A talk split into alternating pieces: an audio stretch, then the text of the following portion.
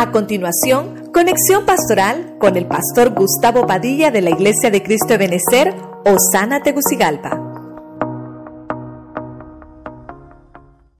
La palabra que quiero ministrarle hoy es ¿dónde te sientas? ¿Dónde te sientas? Y me dice esta pregunta, ¿dónde te sientas? Y encontramos en el libro de los Salmos, hermano, que hay silla de escarnecedores, hay reunión de malhechores, hay reuniones de impíos, hay reuniones de, hombres de maldad, que el salmista dice, yo no me he sentado nunca con ellos. Y empecé a buscar ejemplos de, de personajes bíblicos. Y encontré a Raquel, que se sentó en la idolatría, escondió sus ídolos una costumbre familiar. Dicen que eran ídolos domésticos. Y ella engañó a su papá y engañó a su esposo. Se sentó en idolatría. No debemos de sentarnos, hermano, en prácticas. Porque dice la Biblia que la idolatría es como una hechicería. No nos sentemos en este tipo de prácticas. Luego vimos a, Job y, y, de lo mucho que hemos hablado de Job, voy a extraer algo, hermano, que tal vez no habíamos hablado, pero ese punto es importante. Job se sentó en sus cenizas. Y hablábamos, hermano, de no sentarnos a mirar las cenizas de nuestro proceso. Porque nos van a estacionar, nos van a paralizar. Job, hermano, mientras él estuvo ahí viendo sus cenizas, Dios no pudo transformarlo hasta que él se levantó y empezó a orar por sus amigos. Dios le quitó su proceso.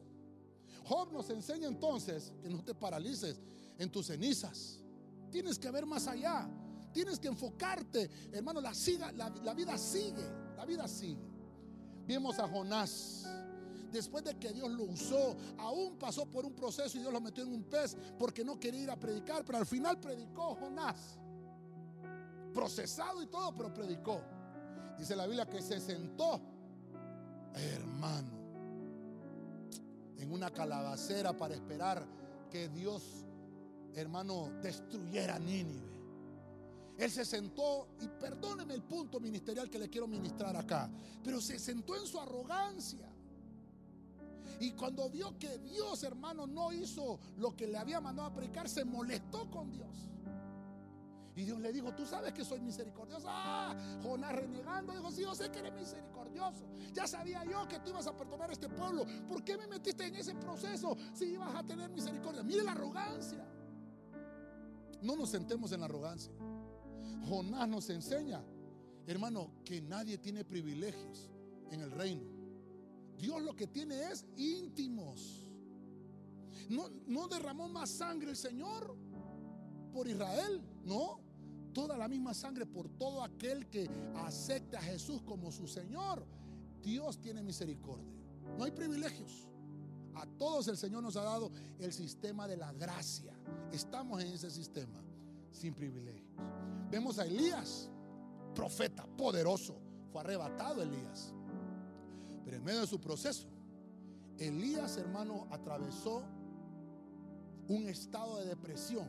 Se sentó, hermano, en su depresión. En un estado máximo de tristeza. Y deseó morirse. Y dijo, yo no soy mejor que mis padres. Hermano, y le hablé yo de las comparaciones. Qué terribles son las comparaciones horribles. No nos comparemos, hermano. Ni andemos comparando a nadie con nadie, ni comparemos iglesia, ni comparemos ministros, ni mucho menos nosotros nos comparemos con nadie. Cada quien, hermano, tiene que hacer la voluntad de Dios. Porque lo que te pide a Dios a ti es una cosa y lo que me pide a mí a Dios tal vez puede ser muy distinto no nos sentemos en la depresión, nos vamos a, meter en un estado de tristeza terrible, hermano, cuando no, no miremos que logramos lo que otros han logrado. Elías se sentó en un estado de depresión que no lo estaba llevando a ningún lado. Solo había caminado un día en el desierto, hermano, y ya estaba deprimido. Mire qué tremendo. El hombre de Dios. Dios nos deja estas enseñanzas, hermano, para que nosotros superemos con mayor rapidez lo que estos hombres atravesaron. Vemos, hermano, a Bartimeo. Bartimeo es el hijo de Timeo, un hombre que tenía una enfermedad, un hombre que tenía pobreza, un hombre, hermano, que estaba arropado y estaba sentado en un estado de calamidad terrible. Bartimeo nos enseña, hermano, que no te debes de sentar en tu enfermedad. Él oyó que Jesús iba a pasar por ahí. Jesús sabía que él estaba ahí. Estaba sentado junto al camino. Pero mire lo que hizo el Señor con los discípulos, lo mandó a llamar, le dijo Bartimeo, ven acá. Y dice que inmediatamente Bartimeo dio un salto.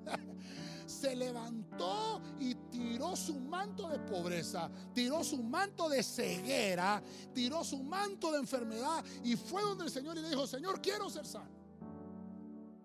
Y el Señor hizo un milagro en Bartimeo, pero tuvo que ver la acción. No te sientes, hermano, en la enfermedad. Levántate.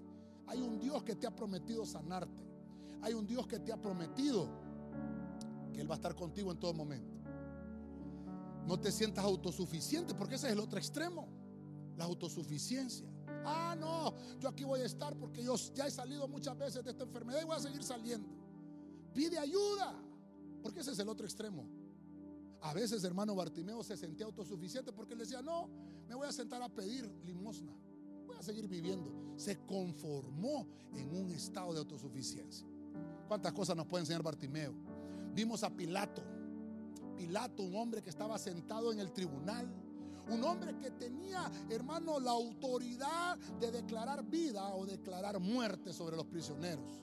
Estaba sentado Pilato en la, en la silla del juicio. La mujer de Pilato era una servidora del Señor. Mira qué tremendo.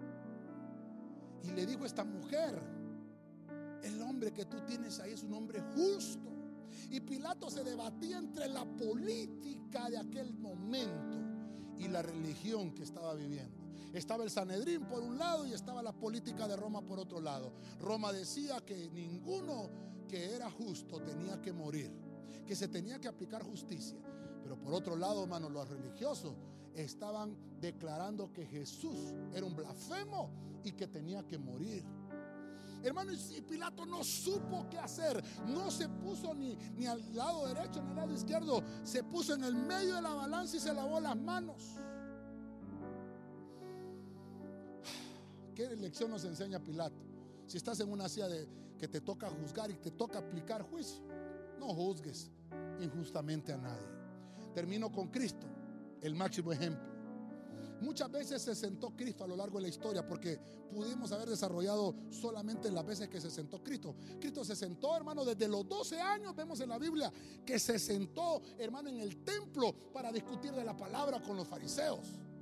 Ahí lo vemos a Cristo sentado. Dice la Biblia luego en Mateo capítulo 5 que se sentó en el monte de la bienaventuranza y aquel mensaje tan hermoso cuando él se sentaba, cuando un rabí se sentaba, cuando un rabino se sentaba, era porque algo tenía que enseñar. A lo largo de la historia Cristo se sentó. Porque al final Cristo hoy está sentado, hermano, a la diestra del Padre, reinando. Ese es su estado. Y dice la Biblia que juntamente nosotros vamos a reinar con Él. Por eso es donde te sientas. Cristo no quiere que estés sentado en estas seis sillas que te mostré anteriormente, tal vez haciendo cosas malas. Él quiere verte contigo reinando. Busca las cosas de arriba primero. No te enfoques en las cosas de abajo. Y voy a poner el equilibrio con este punto. El apóstol Germán una vez nos predicó que el Señor le dio una palabra a través de un profeta y le dijo, cuando tú te sientas, yo empiezo a trabajar, dice el Señor. Pero cuando tú te levantas, yo me siento, dice el Señor. Quiero poner el equilibrio con esto. Sí, pero cuando tú te sientas con Cristo, cuando tú te sientas con Cristo, Él empieza a trabajar por nosotros. Pero cuando yo me siento juzgar, cuando yo me siento en la enfermedad, cuando yo me siento en la depresión, cuando yo me siento en la arrogancia, cuando yo me siento en las cenizas o en la idolatría, Ahí no.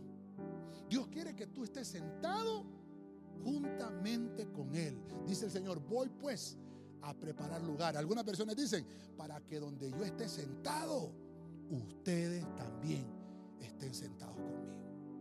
Te hablé y te pregunto, ¿dónde te sientas? ¿Con quién te sientas?